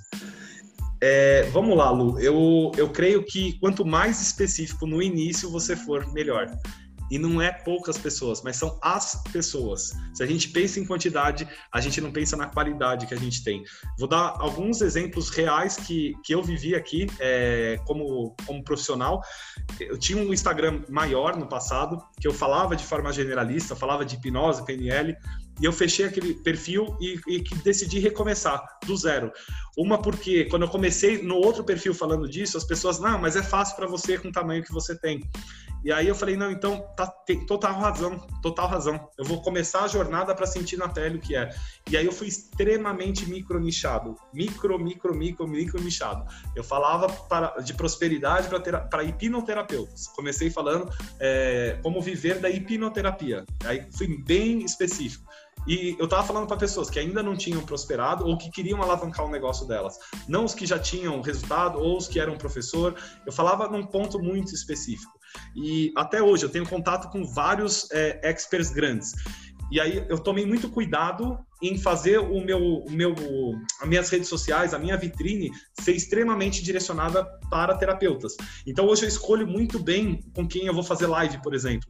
É, tá aí o Juliano, eu tô cuidando. Eu conheço o Pablo Marçal, Christian Barbosa, vários que vão vir. Eu poderia fazer live com eles, mas quem de fato eu ia atrair um caminhão de pessoas que depois não iam engajar com o meu conteúdo, iam diminuir a entrega do meu Instagram. E por escolher falar para as pessoas e não para muitas pessoas no início é, eu tinha, eu lembro, eu tinha 900 pessoas nesse perfil, a primeira vez que eu bati 100 pessoas em live. É, hoje já bati 1.500 pessoas em live. E eu não tenho um tamanho grande. Não tem a ver com ser grande ou pequeno. Essa quantidade, ela às vezes só atende o nosso ego, não só do ego que satisfaz. Nossa, quanta gente. Ou o ego que muitas vezes fala, nossa, que bom, eu vou ter bons resultados porque tem muita gente. Então são os dois, aquele que projeta e aquele que vive. É quando a gente entende de fato que a experiência está aqui, não importa a quantidade, mas a qualidade. Eu quero falar com quem quer me ouvir. E quanto menos é, é, generalista eu for, eu vou achar pessoas específicas. Vou dar um exemplo de um caso de um, um aluno que eu tenho que ele fala para pais que passaram por um processo de câncer e tiveram que ser cuidada por mulheres na casa deles pelo período, porque o pai teve que perder a energia masculina, ele entrou numa certa é, um processo de, de, de, se tornar mais emasculado, mais frágil e a mulher ele teve que permitir a mulher cuidar dele. E passa vários passam vários processos psicológicos e ele tinha vivido aquele processo e ele foi muito específico numa dor muito muito pequena eu lembro a primeira vez que ele bateu mil pessoas na live, ele não tinha mil pessoas no perfil dele. Olha que louco. Ele estava sendo tão específico que outras pessoas que tinham tido o mesmo problema, ele se tratou com câncer. E aí ele, ele foi tratar, ele tinha outras pessoas que se tratavam com câncer. Ele, ele conhecia mais gente. E ele começou a falar para essas pessoas, elas começaram a convidar. Ele bateu mil pessoas na live, ele tinha acho que 600 e poucas pessoas no perfil dele. Depois escalou. E é muito legal você ver o tamanho do processo. Quando a gente consegue ser realmente verdadeiro com a mensagem, a gente pensa na qualidade. Então, sempre eu, eu diria, quanto mais específico, melhor. E entendendo que tem um caminho de escala, Lu. Você, você vai ter que olhar para frente. Eu já olho o meu tamanho daqui a um tempo. Daqui a um tempo eu vou estar fazendo live com esses caras que eu falei aqui. Porque vai ser relevante para o meu negócio crescer, para minha mensagem chegar a mais pessoas. Mas eu tenho que cuidar hoje do engajamento. Eu tenho que saber que a minha mensagem está chegando e resolvendo alguma coisa. A generalista, ela chega, mas ela não resolve às vezes, é, com profundidade. César, quero combinar algo contigo aqui, que está encerrando, né? Já está estourando o nosso tempo. Combinar assim, aí a gente faz aqui ao vivo. Fazer mais uma rodada de pergunta, né?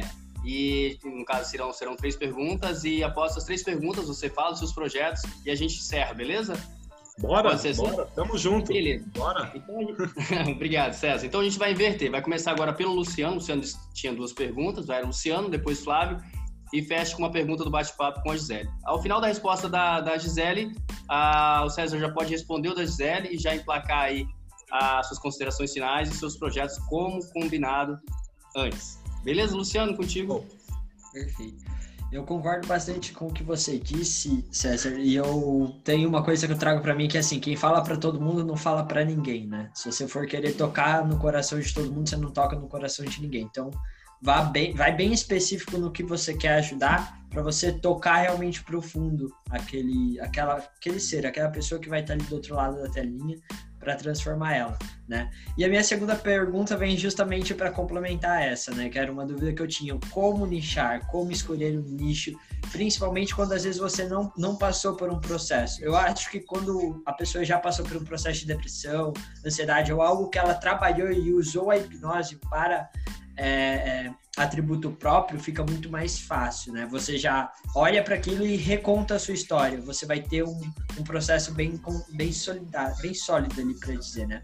Mas agora, olhando para uma pessoa que acha que não passou por nenhum processo ou acredita que não tem usado a hipnose para o próprio desenvolvimento, que não tem uma história para contar. Como você indicaria para uma pessoa assim é, nichar, escolher um nicho? Porque eu acho que a gente instruindo isso, aquela pessoa que já tem uma história vai ser instruída mais facilmente. Eu acho que é uma pergunta legal para se fazer. Legal, muito legal, é bem relevante e Lu, todo mundo tem uma história, não só com Sim. dores. Às vezes a gente não tem dores, é, às vezes a gente, eu, eu, tive pais, eu tenho pais maravilhosos, não tinha uma história no passado, é, a história estava na vida adulta, às vezes a, você não teve nem dor na vida adulta e ótimo, mas você tem sonhos. Eu tenho um aluno que é o Leandro e o sonho dele era trabalhar com profissionais é, de alta performance. Ele foi trabalhar com a hipnose, ele entrou no mundo do esportes, depois até acabei pegando a carona dele porque um outro clube precisava de profissional o eSports é é League of Legends, eu nem sabia que existia. É um jogo gigantesco que tem, talvez vocês conheçam, né, alguns. E até o Galvão Bueno narrou a final, e a final muito legal, era um preparador mental de um lado, ele era do outro, com a hipnose. Então ele empreendeu para o mundo dele, para o sonho dele. O sonho era estar com essas pessoas.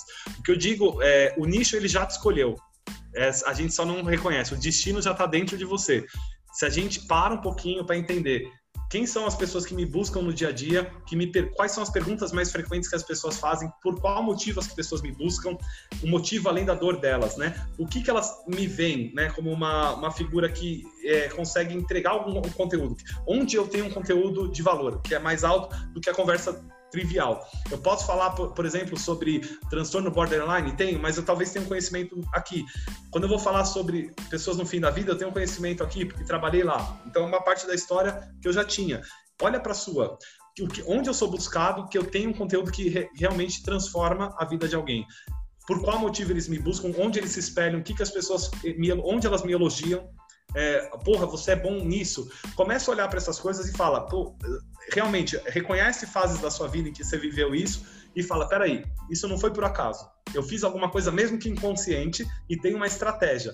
Deixa eu entender a estratégia que eu usei para viver isso que era simples. Porque aí está o segredo. Escolher o nicho é escolher o simples. E escolher o simples, às vezes, a gente não enxerga. A gente fala, cara, mas é tão simples. E, e teve um momento que era tão simples. É tão simples prosperar com a terapia, por que, que essas pessoas não conseguem? É, e aí você tem que parar e falar, pera um pouquinho, mas teve uma estratégia. Por que, que é simples? É simples porque eu fiz isso, isso, isso, isso. E aí você vai achar dentro da sua história momentos que você falou com alguém, não, nem no consultório só, na, na, vida como um todo e que as pessoas fizeram algo e viveram alguma coisa melhor e que você se sente feliz com aquilo, seu coração bate mais forte naquele momento. Você fala, é por aí, talvez. Aí você vai achar e juntar esse conglomerado de coisas e aí você vai desenhar uma grande ideia, né? A big idea que a gente chama no marketing. A big idea é não só entender o cara que vai receber, mas qual é o meu caminho original até esse cara? Qual que é a coisa extremamente única que eu sei é, conduzir esse cara da onde ele está vindo, do lugar que ele está vindo, para essa experiência de ser simples na vida dele, aquilo que também já, já é na minha. Perfeito. Flavinho? Foi muito bem respondido. Obrigado. Okay. Obrigado. É, César, é, assim, as pessoas normalmente, né, o, natural é ter uma profissão, né, e elas vestem, né, tipo uma, uma máscara, né, elas se escondem atrás da profissão elas não são a pessoa, elas são o médico, são o advogado, são o dentista, né? É, isso é, é o, o, normal. E pelos uh, aprendizados que a gente está tendo, né, uh, com você, você fala para a gente procurar, né, algo uh, que que a gente passou, que a gente superou e dessa forma a gente consegue ajudar melhor as outras pessoas. Então, comparando assim, no sentido de nós sermos natural, né? É, viver bem mais leve, porque nós conhecemos né, a nossa história, conhecemos a nossa dor e podemos atingir a outra pessoa né, de uma forma natural. É, te pergunto, ainda ficaria, sabe, assim, esse lance de, de vestir uma máscara, vestir uma capa da profissão, né, é, ou não? Tu entenderia, tipo, o César como né, a pessoa né, de casa, do trabalho, uh, dos amigos, uh, uh, uma pessoa só ou não, tu sobe no pedestal? Essa é a pergunta. Não, sensacional, Você, é bem profunda, Flávia. Essa pergunta ela, ela, ela tem uma simbólica muito, muito especial, é, que eu acho que é a máxima da vida, de verdade. A gente vem do movimento né, de, de, construção antropológica do ser que não, não existiam papéis. Né? O ser humano ele tinha que caçar e a gente vivia em comunidade pelo desejo de estar com o outro e a completude do outro melhorava a minha vida. Simplesmente a gente começou a se juntar e aí quando entram as regras e aí mais sofisticadamente ali né, na parte da, da filosofia escolástica, o homem ele tem um papel e ele é dado a ele um papel. Você tem um papel. Você homem tem um papel. Você mulher tem um papel. Você menino tem um papel. E aí a gente tem que buscar a profissão. E a máxima do homem na época da filosofia escolástica era chegar ter uma profissão era ter o ofício, era o máximo, a máxima que um homem é, é, atingia na sua existência, ter um ofício. Não era ser bom no ofício, era ter um ofício, era a máxima que ele tinha. E isso perpetua, uh, até tem um livro, se vocês quiserem ler mais sobre isso, chamado Náusea, de Sartre, Jean-Paul Sartre. Chama Náusea. Ele fala exatamente disso, é um livro do século passado, acho que ele escreveu em 1930, se eu não me engano, que é, a náusea é o quê? É quando o ser humano se identifica no papel que ele tem e ele passa a trazer esse papel para sua vida, fazendo uma separação, mas sem separar o exercício do seu papel nas outras dinâmicas. Olha que interessante, aqui simples. É, ele relata ali de um cara que era um garçom né, no restaurante e o, o escritor, é, ele não dá o um nome ao personagem, ele ia escrever todos os dias no mesmo lugar e ele sentava e estava escrevendo e o garçom vinha cordial e ele foi se envolvendo com o garçom. E ele teve momentos que ele teve a oportunidade de conhecer aquele garçom fora daquele espaço. E o garçom continuava sendo garçom, ele continuava querendo servir, mesmo no espaço em qual o escritor podia servir alguma coisa a ele. O escritor estava servindo um conhecimento, um momento, uma entrega, um tempo, e o garçom continuava sendo garçom.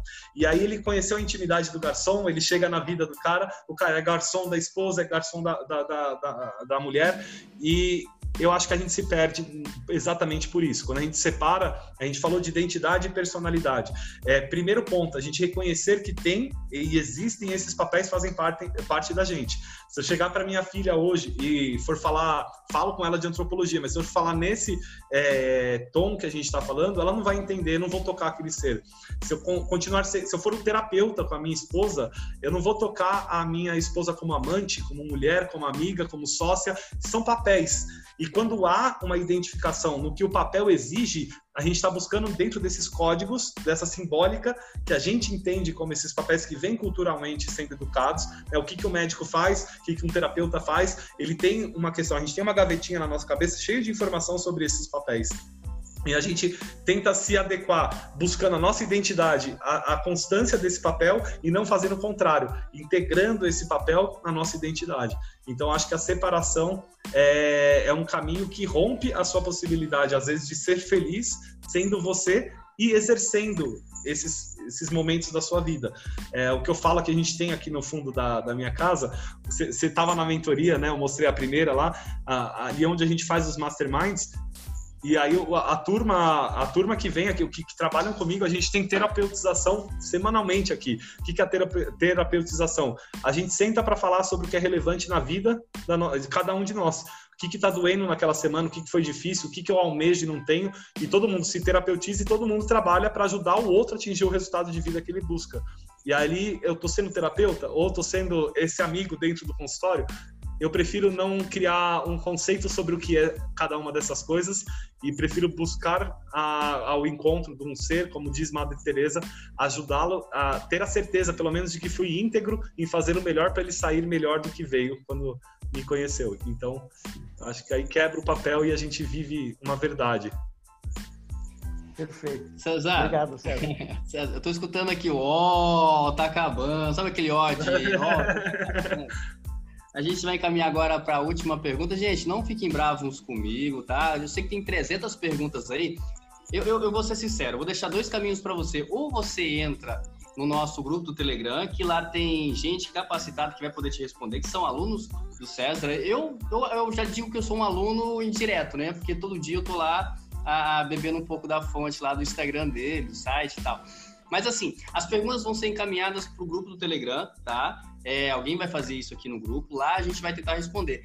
Porém, contudo, entretanto, você queira fazer para o César, no link da descrição do vídeo, também do podcast, vai ter aqui o Instagram dele, onde ele tem a, a, um contato direto com os seus seguidores. Você também vai poder aí falar diretamente com ele e logo após a resposta dessa última pergunta que a Gisele vai fazer, ele vai falar do Instagram, do, do, do Facebook, do site, todos os projetos dele. Tudo certo? Certinho, já vou passando para a Gisele. Gisele, Última pergunta é sua, fique à vontade. César, como é, hipno, os hipnoterapeutas podem e se podem alavancar a, o processo de empreendedorismo no Brasil? Sensacional. Criando um programa. É a única forma de alavancar. Tem do, dentro do empreendedorismo, tecnicamente, a gente tem a alavancagem horizontal e a vertical. E com a terapia eu fiz os dois. A gente, eu, eu tive uma rede de clínicas que eu, eram alguns alunos formados que eu direcionava atendimento para eles. Então eu continuava, era a cara ali que era colocada na internet e a gente montou uma rede de clínicas e distribuía esses clientes. Essa alavancagem ela é horizontal, mas ela vem de tempo, né? E eu, eu não estou falando aqui é, pensando só no dinheiro, mas o tempo ele também te limita no número de pessoas que vão ser tocadas pela sua mensagem. A alavancagem vertical é criar um programa que traduza dentro do programa a experiência que você pode gerar no um a um. Aquilo que realmente ele vai perder uma coisa. Os programas eles alavancam. Aí quando eu for falar de projeto, eu falo um pouquinho até de como eu desenhei a minha estrutura, né, de esteira de, de, de produto. É, mas ele perde a pessoalidade, não que não tenha. Você vai estar junto com as pessoas, mas você não tem a intimidade do um a um que tem dentro de um atendimento mas um programa você toca mais pessoas, essas pessoas vão melhorar a vida delas, algumas elas vão pagar mais barato, o programa ele tem um poder de escala, então ele tem um custo menor, porque você consegue fazer é, essa escala vertical, então dá acesso a algumas pessoas que não podem pagar o valor que essa hora tem, uma, uma pergunta que eu recebo quase todos os dias no direct, nas caixinhas, é, é, eu respondo pessoalmente para as pessoas, né? vou lá e falo, porque devo dar desconto no momento de pandemia, por exemplo, Devo dar desconto na minha hora pela dificuldade que o Brasil está passando? Não, você deve criar um produto que tenha uma barreira de entrada menor. A sua hora, você não pode sair do posicionamento. A minha hora custa, vale tanto, você acredita, você tem um poder de transformação, ela nunca vai para baixo, para trás nem para pegar impulso. Você não pode voltar. Você vai sempre subir. Aí você vai ter aquela hora, é um posicionamento que você tem. E a gente paga caro para um vinho que tem é, pouquíssimas propriedades diferentes é, e às vezes acha que é o melhor vinho do mundo. Às vezes pode ter até um vinho que se a gente não soubesse o valor nos agradaria menos e ele tem um valor menor. E por que isso acontece? Nosso cérebro ele ativa umas circuitarias de prazer diferente. Então, como escalar?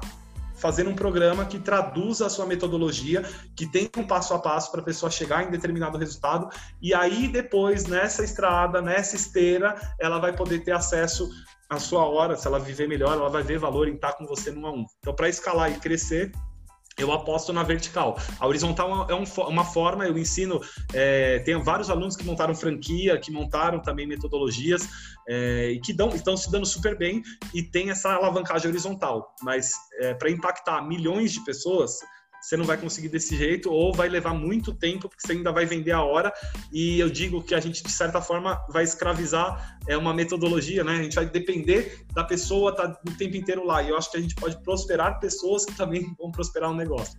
Apostaria em criar um programa, um produto digital. É, tem gente que ganha milhões. Eu tenho um aluno que ganha milhões ensinando origami. Ele é um arte terapeuta e ele ensina a fazer origami. Ele faz lançamentos milionários sete, sete dígitos em sete dias, com origami na terapia. Então, acreditar na sua verdade, criar um programa e saber falar com a pessoa, eu acho que é a maior forma de escala. E não deixar o um a um, tá? O um a um é muito, é muito importante para você é, se aprimorar no, no, trato dos seres. Senão a gente começa a falar só para massa, a gente exerce muito a política e menos a, a humanização. E os dois são importantes. César, esse tempo agora é seu para você falar duas coisas. Primeiro, seus projetos, né? Vai falar que eu tenho alguns aqui que eu, que eu coloquei, mas é importante que você fale da, como as pessoas podem te encontrar. Não é tão difícil, né? E logo após, já fazer suas considerações finais, a gente está partindo para o encerramento. Show. É, me encontrar, eu gosto aqui na minha casa. Recebo sempre alunos, amigos, a casa é aberta. É, tem um monte de gente que mora aqui, que vem, que passa. Então, um dia eu espero encontrá-los aqui também nessa jornada. É, mas onde eu estou nas redes sociais, aí no Instagram, todo dia tem conteúdo lá, é, vídeos, stories, estou sempre presente, é César Bueno, ponto oficial. É, no YouTube, estou no Viver de Terapia César Bueno, Viver de Terapia. Conteúdos toda terça-feira, 20 horas e 7 minutos, são conteúdos mais densos, né, que vão desde a parte de dentro do consultório, a gente teve uma última aula aí de três horas na semana passada. Tem alguém que estava faz um já só para saber, que veio na aula passada? Não? A gente fez de psicologia, tava Flavião, psicologia analítica, três horas falando de, estava também Ed, falando de, de, de Jung. Uma aula muito gostosa e todas as aulas, amanhã a gente vai falar de depressão, eu vou trazer um processo lacaniano, né, os cinco passos dentro da, da, da terapia lacaniana para trabalhar a depressão, uma estrutura que dá uma visão um pouco melhor vou trazer um pouco da neuro também. Então, toda terça, 20 horas e 7 minutos, estou fazendo essas aulas mais robustas é, dentro do Insta, que vai de uma, já teve aula de 8 horas, a gente entrou na madrugada. Tinha gente, tinha maluco lá, velho. Sempre tem um maluco, velho. e quintas-feiras, na semana que vem, eu começo a análise comportamental também no Insta. Né? Esses são os pontos oficiais que eu tô sempre. Vai ser quinta-feira, 19 horas. Então, esses lugares eu tô, tô, tô sempre nesse horário, nesse dia. É, tem o grupo do Telegram, canal do Telegram, que eu coloco lá também conteúdos é, tá, diários. E aí, programas, ah, tem o terapeuta online de A a Z. Eu tenho dois braços, o, o presencial e o online. É, alguém já teve no presencial aqui? Não, ainda não. Mas vamos, vamos ter a oportunidade. O online, eu tenho dois caminhos dentro dele, que é o negócios e as formações é, técnicas. Então, o negócios tem o terapeuta online de A a Z, que eu ensino lá basicamente é como você criar um programa e entrar no mundo digital, fazer a sua migração de carreira. Então, ele é um pocket muito é, rápido de você colocar em exercício realmente uma estratégia para poder entrar no digital. Uh, ensino, depois tem o, o, o, o Viver de Terapia, que são as semanas que eu faço, é, que, de conteúdo que a gente teve há muito pouco tempo. Uh, era um conteúdo pago, hoje a gente faz 100% dele gratuito, não vai voltar mais para o pago. Tem o, o, o Awakener, que no online é o último ponto, que é um programa de transformação é, completa na forma de fazer negócio, na forma de, de olhar para o que é fazer negócio. E ele é gamificado, então tem uma caixa bacana que tem aqui um monte, não está aqui, já tiraram, né, que tá aí, tá, já foi para o correio para casa da galera. A, a Clênia é? Que legal, que legal. Já já chega o meu aqui, só tô esperando. e aí, dentro disso, depois eu tenho uma imersão que eu faço uma vez por ano de negócios de quatro dias. A gente vai para um hotel fazenda com toda a minha equipe e a gente olha para o negócio de 10 pessoas. E a gente faz um trabalho lá de mastermind com 10 pessoas para fazer uma aceleração de aumentar em 10 vezes o ano seguinte da pessoa em resultado. Então é um trabalho de imersão, a gente faz uma vez por ano. E tem as mentorias individuais, né, os masterminds. Dentro do, da formação, eu tenho a psicanálise, é, que eu dou a psicanálise online, reconhecida pela Associação Nacional dos Terapeutas. É, dou a formação a, desde a. passa por Freud, é, Jung, Lacan, Melanie Klein, Winnicott, e entro dentro da psicanálise contemporânea. E tem a psicoterapia breve. Essas turmas eu abro é, esporádicas, porque a gente tem um acompanhamento, tem supervisão, algumas têm a mentoria, então elas não ficam abertas. O único que é aberto é o terapeuta online. No presencial, dou formação, já dei formação em hipnose, já dei em enneagrama, constelação. Hoje eu trabalho com a psicoterapia breve, o Viver de Terapia Experience, que é um, um, um seminário muito gostoso de dois dias de transformação, experiências, né, são vivências que a gente constrói lá dentro. Trago vários convidados. É, vai ter no próximo vai estar o Lucas, o Kreich, é, já veio aí grandes é, grandes colegas aí para falar um pouquinho, mas mais do que falar é uma experiência, é um seminário. E aí tem as formações em psicoterapia breve, programação neurolinguística, practitioner, master e trainers training na linha de Robert Dilts, que é uma linha mais focada na terapia. Ele está hoje dentro do laboratório, olhando a neurociência e trabalhando mais com a parte psicoterapêutica. São as coisas que, que eu estou fazendo. É a onda que eu estou surfando. Pode ser que surfe outras, já surfei outras. é o momento.